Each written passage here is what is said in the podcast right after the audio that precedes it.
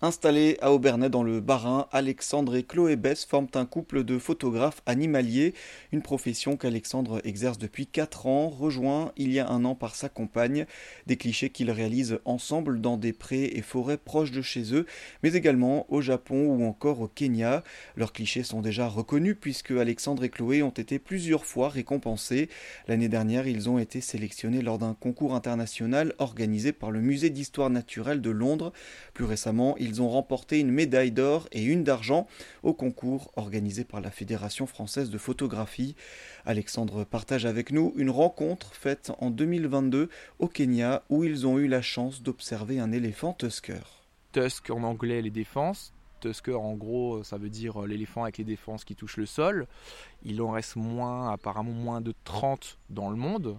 Et la majorité sont au Kenya, dans le sud du Kenya. Euh, nous, on a pu voir un éléphant qui s'appelle Tolstoy. Il avait 52-53 ans.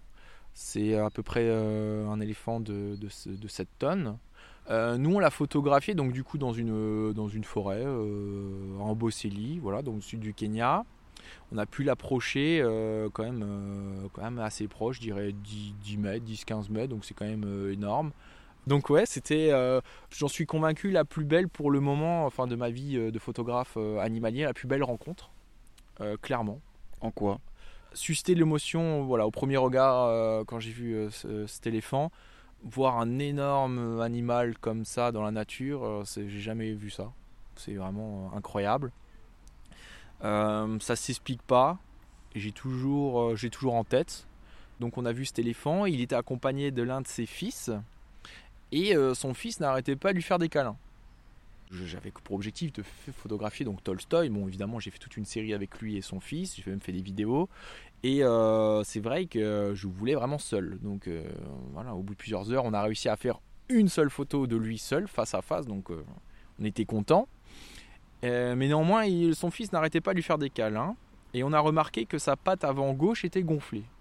Et il bougeait pas beaucoup, euh, il mangeait, il se reposait et surtout, vu qu'il avait des grandes défenses, il posait ses défenses, il les enfonçait dans le sol pour reposer sa tête. Donc on a fait ce shooting, après on est parti. Le couple continue alors sa série de reportages photos au Kenya, mais trois jours plus tard, ils apprennent la mort de Tolstoï, un choc pour Alexandre et Chloé qui cherchent alors à comprendre. D'où il s'est fait mal à sa patte, en fait, il avait, euh, il a été dans un champ euh, de culture et il avait fait des dégâts.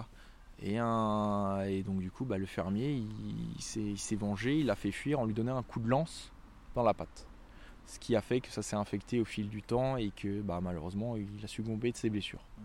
Euh, on est de plus en plus sur la planète, ça c'est indéniable, et euh, chacun veut son petit bout de terrain. Euh, j'imagine, je sais, reste une théorie, que bah, les éléphants ont, leur route hein, dans leur tête, et que bah voilà euh, ils ont dû peut-être probablement je ne sais pas poser un champ euh, de culture à cet endroit là et bah lui euh, son chemin c'est son chemin hein.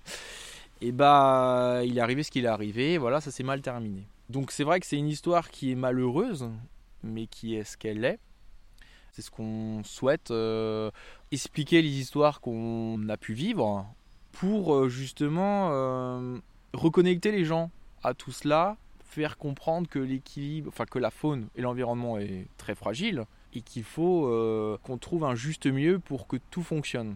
Aujourd'hui, il n'est clairement pas trouvé, hein, ça c'est clairement le cas. Et peut-être qu'à travers euh, ces interviews, les expositions, le fait d'en parler, peut-être suscitera de voilà de l'intérêt, hein, comme je disais avant. Hein. c'est vraiment notre objectif. Mm. Le couple multiplie les expositions pour continuer de sensibiliser à la fragilité de cette faune sauvage.